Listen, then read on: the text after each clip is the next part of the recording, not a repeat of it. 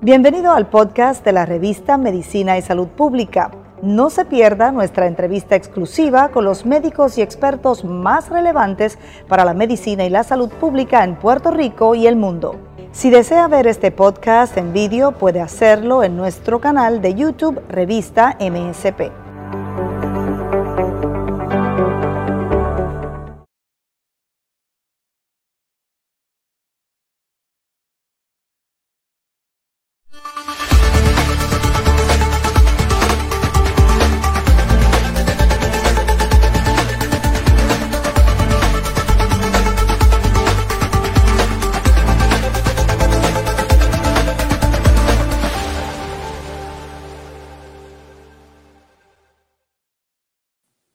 Muy buenas noches, gracias por acompañarnos.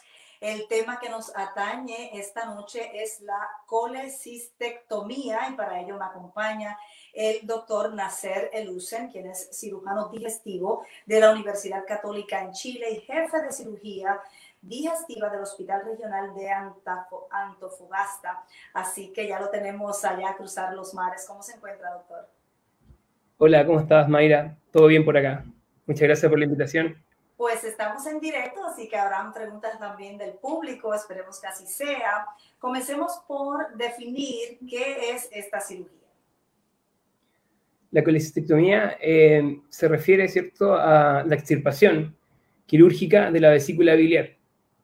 Eh, es una cirugía eh, que hoy por hoy se realiza el 99% de las veces por una técnica que se llama la paroscopía es decir, que no utilizamos incisiones grandes en el cuerpo, sino eh, pequeñas eh, incisiones de 5 milímetros o de un centímetro, por el cual introducimos unos trócares y a través de esos trócares unas pinzas eh, donde podemos manipular cierto el tejido y extirpar la vesícula.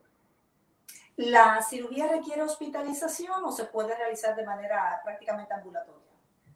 Una cirugía que se hace de manera electiva por un paciente que tiene cálculo en la vesícula, eh, generalmente se hace de manera ambulatoria o con una noche de hospitalización. Eh, pero quizás vamos a hablar más adelante de las complicaciones que puede tener, ¿cierto? Tener cálculo en la vesícula y si es que dependiendo de la complicación puede ya requerir una hospitalización bastante prolongada. Claro, ya usted habló de un factor de riesgo. ¿Cuáles son otros, si es que existen, para realizarse este tipo de cirugía? Más bien los factores de riesgo para tener colelitiasis, que eh, significa tener cálculo en la vesícula, eh, son la obesidad, eh, la edad, el sexo femenino, y hay un factor genético. Yo vivo en Chile, donde tenemos una prevalencia extremadamente alta de personas con cálculos en la vesícula. Se dice que aproximadamente sobre los 20 años, más o menos el 18 o 17% de los hombres tiene cálculo en la vesícula, el 30% de las mujeres tiene cálculo en la vesícula y esto va aumentando eh, con la edad. Eh, en Chile tenemos eh, las mujeres, por ejemplo, de sobre 70 años, más del 70 al 80% son portadoras de cálculos en la vesícula. O sea que hay una alta prevalencia. Pues, ¿qué tipo de alimentación debe seguir la persona después de realizarse este tipo de cirugía? La verdad es que dejamos a los pacientes con un régimen eh, liviano, sin em, grasas durante un mes.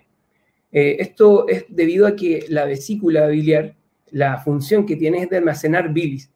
Por lo tanto, cuando la extirpamos, tenemos que dejar, ¿cierto?, que la vía biliar eh, se, se, acomode, se dilate para cumplir la función de reservorio que, que hacía la vesícula. Y eso más o menos se demora un mes.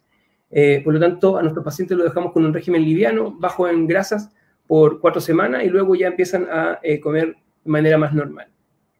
En el caso de la remoción de la vesícula, ¿hay riesgo de desarrollar alguna otra condición? Perdón, no entendí la pregunta. En, el caso de retirar la vesícula, el hígado, ¿puede desarrollar algún otro tipo de condición? No, la verdad es que eh, es bastante segura la cirugía y un, humano puede vivir sin la vesícula biliar. Como les dije, eh, la función de la vesícula es una función de reservorio y es la vía biliar la que va a suplir esta función. Em, no hay el hígado no desarrolla ninguna condición eh, cuando se retira la vesícula. sí pueden desarrollarse cálculos a futuro en los conductos biliares. Eh, esto es raro, pero puede ocurrir. Y em, en ese caso lo que hacemos es retirar el, cálculo solamente eh, a través de un procedimiento que se hace por vía endoscópica, que se llama eh, con angiografía retrógrada endoscópica. ¿Y se puede realizar la cirugía en menores de 18 años? Sí, sin duda. Em, en Chile, todos los, por nuestra prevalencia aumentada de cálculo en la vesícula y nuestra prevalencia aumentada de cáncer de vesícula, todos los pacientes eh, que son portadores de cálculos biliares tienen que someterse a una colecistectomía. En mi caso particular, eh, me ha tocado operar a niñitos de cuatro años, es el más joven que he operado, eh, porque desarrolló una pancreatitis aguda. El cálculo de la vesícula migra a través de los conductos y puede ¿cierto? obstruir el conducto también pancreático, desarrollando una pancreatitis aguda. En el caso, ese es mi paciente más joven. Wow. En, el caso de no realizarse esta cirugía, ¿cuál sería el riesgo si la persona ya tiene esas condiciones? Em, si el paciente es portador de cálculo en la vesícula, puede someterse a mucho riesgo de no ser operado. Em, el cálculo, primero que todo, puede obstruir la salida del conducto y ocasionar dolor. Nosotros a eso le llamamos cólico biliar. Eh, habitualmente lo que sucede es que el cálculo se impacta en la salida de la vesícula y se desimpacta y el dolor cede. Pero cuando el cálculo se impacta y no se desimpacta precozmente, puede desarrollarse una condición que nosotros llamamos colecistitis aguda, que es una inflamación de toda la vesícula, secundaria a esta obstrucción, que puede incluso terminar en una perforación vesicular. Cuando un paciente se somete a una cirugía electiva por tener cálculo en la vesícula y nada más, la cirugía es bastante simple se trata de disecar, ¿cierto?, el conducto cístico, que es la salida de la vesícula, y la arteria cística, que es la arteria que irriga eh, este órgano, y eh, retirarla a través, ¿cierto?, como les expliqué, esta técnica de la paroscopía. Sin embargo, cuando hay una colecistitis aguda, la, complejidad de la cirugía es mucho mayor por la inflamación que se produce alrededor de los tejidos eh, que debemos disecar. Además, el cálculo, si no obstruye la salida de la vesícula, puede también migrar por los conductos y obstruirlo, lo que nos eh, obliga, ¿cierto?, a retirar el, con, el cálculo con esta técnica endoscópica que les dije y además, en un segundo tiempo o en el mismo tiempo, sacar la vesícula. Y también pueden haber otras complicaciones, como otra que ya mencioné, que es la pancreatitis aguda. El conducto colédoco desemboca en la segunda porción duodenal en conjunto con el páncreas, por lo tanto, también puede eh, inflamarse, ¿cierto?, el páncreas y sabemos que eh, una pancreatitis puede llegar a ser incluso mortal. Esas son las complicaciones benignas de, tener cálculo en la vesícula. Sin embargo, como les comenté también en Chile, tenemos una alta tasa de prevalencia de cáncer de vesícula y eh, el factor de riesgo mayor es tener cálculo en la vesícula por mucho tiempo. Los cálculos van generando una inflamación crónica en la mucosa de la vesícula eh, y esto ¿cierto? puede desarrollar a futuro un cáncer con un pronóstico que es muy, muy malo. ¿Y qué otro tipo de cirugías vesicular con esta misma función existen? No entiendo bien esa pregunta. En realidad, em, eh, si es que se refiere a diferentes técnicas de operarla. Sí, porque ya usted ha mencionado varias y estamos hablando obviamente de la colecistectomía en particular pero un poco para que el público entienda que hay otras intervenciones, otras posibilidades. En realidad, la colecistectomía, que como lo he mencionado, es retirar la vesícula eh, biliar, eh, se puede hacer de manera abierta, es decir, con una incisión eh, más o menos grande en el abdomen. esa es la técnica clásica. Como les dije, hoy por hoy la retiramos casi en su mayoría por una técnica que se llama colecistectomía laparoscópica, en la cual utilizamos unos pequeños trócares eh, insuflamos el abdomen con, neumo, con neumoperitoneo, es decir, con CO2, para poder ver, y a través de una cámara vamos mirando y disecando los tejidos. Pero no, no existen otras técnicas eh, para hacerlo. Eh, en los últimos años se han desarrollado técnicas con un solo puerto en vez de los cuatro que utilizamos habitualmente, o incluso cirugía robótica para, para la colecistectomía. Pero en realidad la colecistectomía laparoscópica, como le he mencionado, es capaz de resolver en su mayoría esta patología. ¿Y está contraindicado para alguna persona? ¿Quién no se la puede realizar? No, la verdad es que eh, prácticamente no tiene contraindicaciones. Los únicos pacientes que no, no operamos son los que tienen más riesgos que beneficios. Y para eso tiene que ser un paciente muy añoso o con una cardiopatía, algo que, que nos haga dudar, ¿cierto?, de que en el pabellón, en la inducción anestésica, sea de mucho riesgo como para someterlo a una cirugía. Pero en realidad, hoy por hoy, todos los pacientes prácticamente pueden ser eh, sometidos a esta cirugía. ¿Y cómo será el diagnóstico y quién en particular es el que lo hace finalmente? Eh, es una buena pregunta. El diagnóstico se hace eh, generalmente a través de una ecotomografía, una ecografía abdominal, un examen simple que no irradia, es un examen que es muy disponible y es muy bueno para ver los cálculos en la vesícula. sobre el 90% lo, lo puede ver. Los cálculos del conducto colédoco son un poco más difíciles de ver y ahí eh, puede la, ecografía guiarnos a través de signos indirectos, como por ejemplo la dilatación de este conducto que yo le hablo, o eh, contamos con otros métodos un poco más sofisticados como son la colangioresonancia, eh, que es un examen muy muy bueno para ver la vía biliar. Pero, tu pregunta, habitualmente con una ecografía la podemos diagnosticar, sin duda. Qué bien. Usted ya ha introducido también el tema de los avances, ¿verdad? Un poco como ahora hay nuevas herramientas eh, para poder hacer el trabajo mucho más fácil, que esa cirugía sea eh, mucho menos invasiva, etcétera. Si nos puede hablar sobre el futuro, ¿verdad? De, de, cómo va a ir transformándose en el futuro este tipo de intervención. Bueno, la verdad es que en la medicina en los últimos años ha tenido muchísimos avances. Eh, la cirugía abierta hoy eh, se reserva para casos un poco más complejos. La verdad es que no solo la, no solo la vesícula, sino que la mayoría de la cirugía abdominal eh, la podemos hacer a través de una, de una técnica laparoscópica. Eh, me estoy refiriendo a, por ejemplo, operar un cáncer gástrico, sacar el estómago completo por vía laparoscópica, sacar el vaso, la cirugía de páncreas también la estamos realizando por vía laparoscópica uno de los últimos avances en cuanto a estas técnicas, la mencioné, ¿cierto?, que es la cirugía robótica, eh, en el cual eh, tiene múltiples ventajas, es un poco, obviamente, más costosa, pero tiene ventajas de que el robot puede girar la mano en 360 grados, la cámara angularse para llegar a lugares de nuestro cuerpo que son más difíciles de llegar eh, por el acceso laparoscópico. Y sin duda, en los últimos años, la cirugía endoscópica, es decir, a través de una endoscopía o de una colonoscopía para el tratamiento, por ejemplo, de cánceres que son muy incipientes, eh, tumores muy jóvenes, muy pequeños, que afectan las primeras capas, ¿cierto?, de, o tanto del estómago o del colon, eh, yo creo que es lo, lo que, eh, en lo donde más hemos desarrollado y donde más hemos avanzado en los últimos tiempos, y yo me imagino que la cirugía robótica endoscópica va a ser el futuro, ¿cierto? Vamos a poder operar y ojalá diagnosticar los cánceres eh, de una manera muy precoz, en una etapa muy, muy eh, joven de su evolución, lo cual va a mejorar muchísimo el pronóstico y para eso vamos a tener que desarrollar lo mismo que hicimos en la paroscopía con robot, vamos a tener que desarrollarlo por vía endoscópica. Yo creo que para eso ahí va eh, el avance de la cirugía en, los últimos, en los próximos años. Pues ya que hablamos de eso, ¿verdad? Y de la importancia de la detección temprana, sobre todo para evitar el desarrollo de cáncer, cuán importante es el rol de ese médico primario y qué puede hacer el médico primario ¿verdad? para que todo este proceso sea uno más positivo. Es demasiado importante.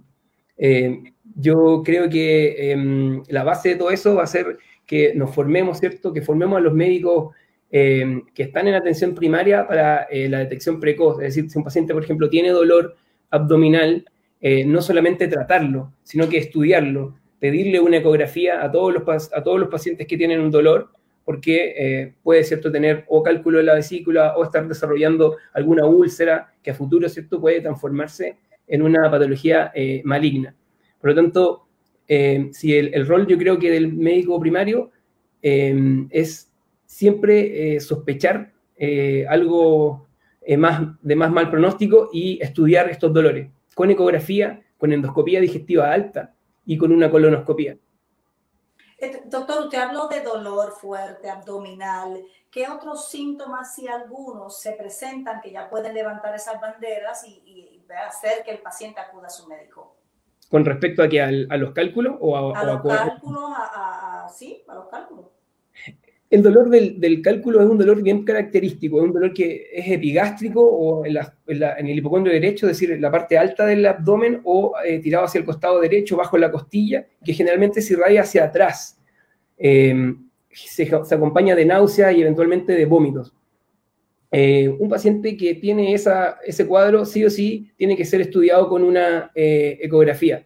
Y me pasa mucho que hay pacientes que tienen ese dolor muy característico y le piden otros tipos de, exámenes, como por ejemplo, no sé, una colonoscopía, piensan que es colon irritable, y en realidad eh, esos son diagnósticos de descarte. Por lo tanto, paciente que tenga ese cuadro, sobre todo aquí en Chile, que es tan frecuente el cálculo de la vesícula, hay que, tiene que ser estudiado con una, eh, con una ecografía. Y con respecto a lo otro que mencioné, el cáncer gástrico y el cáncer de colon, que ha aumentado mucho su prevalencia a nivel mundial en los últimos años, eh, lo que se está desarrollando eh, eh, a, nivel mundial es una campaña, ¿cierto?, para su detección precoz. Em, por ejemplo, en Chile está desarrollándose una campaña para hacer una colonoscopia sobre los 40 años a toda la población, eh, debido al aumento importante que ha tenido el cáncer de colon en los últimos años. El cáncer gástrico es muy frecuente también en mi país y hoy por hoy no contamos con, un, em, con una campaña de diagnóstico precoz del cáncer gástrico pero, mm, por ejemplo, en mi caso, les pido una endoscopía a todos los pacientes sobre los 40 años, tengan o no tengan factores de riesgo, debido a, como te mencioné, la eh, prevalencia que tiene esta patología en mi, en mi país.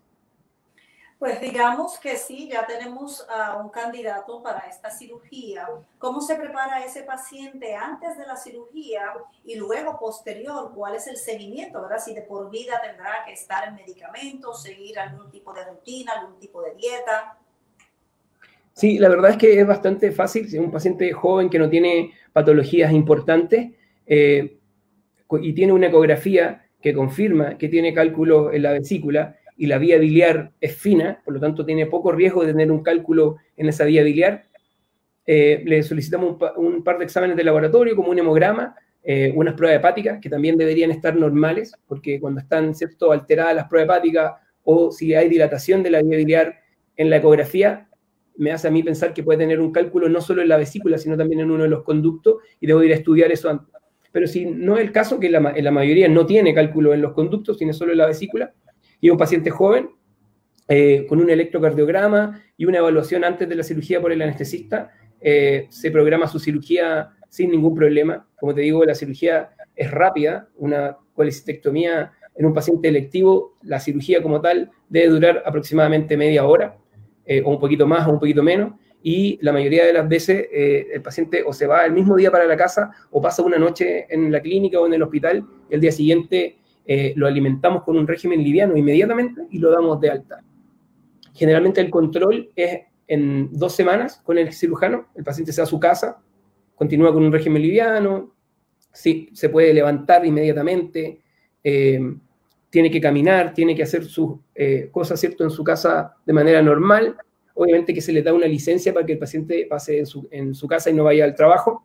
Y a las dos semanas, con la biopsia, que para nosotros como por el tema del, cáncer de vesícula que te he comentado es muy importante, si la biopsia está normal, retiramos ¿cierto? los parches de la herida, la, sutura generalmente es intradérmica, así que ni siquiera hay que retirar los puntos y el paciente puede ya eh, iniciar su eh, actividad física, incluso ejercicio, reincorporarse a su trabajo y a su actividad de vida diaria, sin problemas.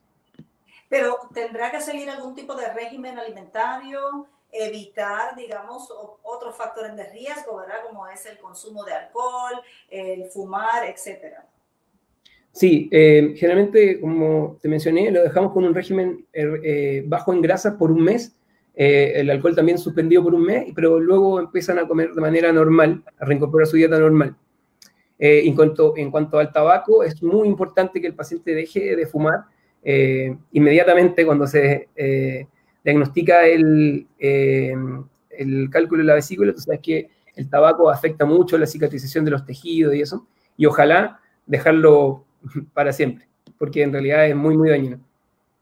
Muy bien. Y doctor, ¿es accesible esta cirugía en términos de cobertura de las aseguradoras médicas? ¿El gobierno provee ayuda para ella, por lo menos en Chile? Sí, en mi país hay un em, sistema que se llama GES, que son garantías explícitas en salud, y en Chile de los 35 a los 49 años esto es auge. Por lo tanto, esos pacientes tienen del derecho a operarse. Eh, pero como te mencioné, la mayoría de los pacientes lo operamos igual. En Chile tenemos dos sistemas mixtos de salud, el público y el privado, y en los dos eh, se, brinda bastante soporte para que eh, el paciente pueda ser sometido a, una, a su cirugía. Sin embargo, es un problema en la parte de salud pública porque es tanta la, gente que tiene cálculo en la vesícula que tenemos una lista de espera bastante importante eh, y los pacientes sí se, nos complican con, con, esta patología aguda, por lo tanto la cirugía de urgencia es muy frecuente, que, estemos, por ejemplo, en un turno de urgencia operando muchos cálculos en la vesícula inflamada de manera aguda, nosotros llamamos colecitis aguda, o que entren por pancreatitis aguda, o que entren porque uno de los cálculos migró y obstruyó el conducto colédoco pero tiene que ver porque la capacidad que tenemos de resolución no da abasto comparado con la prevalencia enorme que tenemos de esta enfermedad. Eh, y en términos de los cirujanos y especialistas que la realizan, necesariamente es un cirujano digestivo porque también pudiese haber el problema, ¿verdad?, de eh, la falta de profesionales para poder realizar eh, ¿verdad? esta cirugía. En Puerto Rico, por ejemplo, tenemos el problema de la migración de la pérdida del talento eh, en el área de salud. No sé si ocurre igual allá. Em, la verdad es que em, no requiere que sea un cirujano digestivo, eh, ojalá sí, pero como te digo, es tan frecuente que estemos operando eh, cálculos, la vesícula por vía laparoscópica o abierta, que los cirujanos generales están formados para resolver esta patología. Em, Así que sí, y, de, hecho, eh, por ejemplo, en medio hospital estamos formando eh, cirujanos generales y eh, la primera aproximación que tienen ellos a, la laparoscopía y a esta cirugía es en primer año. O sea, empiezan a operar colecistectomía desde el primer año de su formación. Y se justifica por la gran prevalencia que hay de esa condición. Muchísimas gracias, doctor. ¿Se nos quedó algún aspecto importante que usted crea que amerita que, que lo podamos refrescar al público que esté sintonizado para que también puedan compartir la información con personas allegadas? No, yo creo que hemos hablado de la mayoría de los aspectos. Em, no dejar pasar mucho tiempo, ¿cierto? Yo le digo a mis pacientes que me van a ver eh, con el diagnóstico ya hecho, eh, ellos me dicen, bueno, ¿cuándo me opero? Yo le digo siempre que eh, no es una urgencia, pero que no dejen pasar mucho tiempo. Generalmente lo programo para una o dos semanas, porque como te digo, es muy frecuente de que se pueda complicar. Eh, y como usted describe el dolor, en el caso del caso agudo, pues nadie quisiera pasar por eso.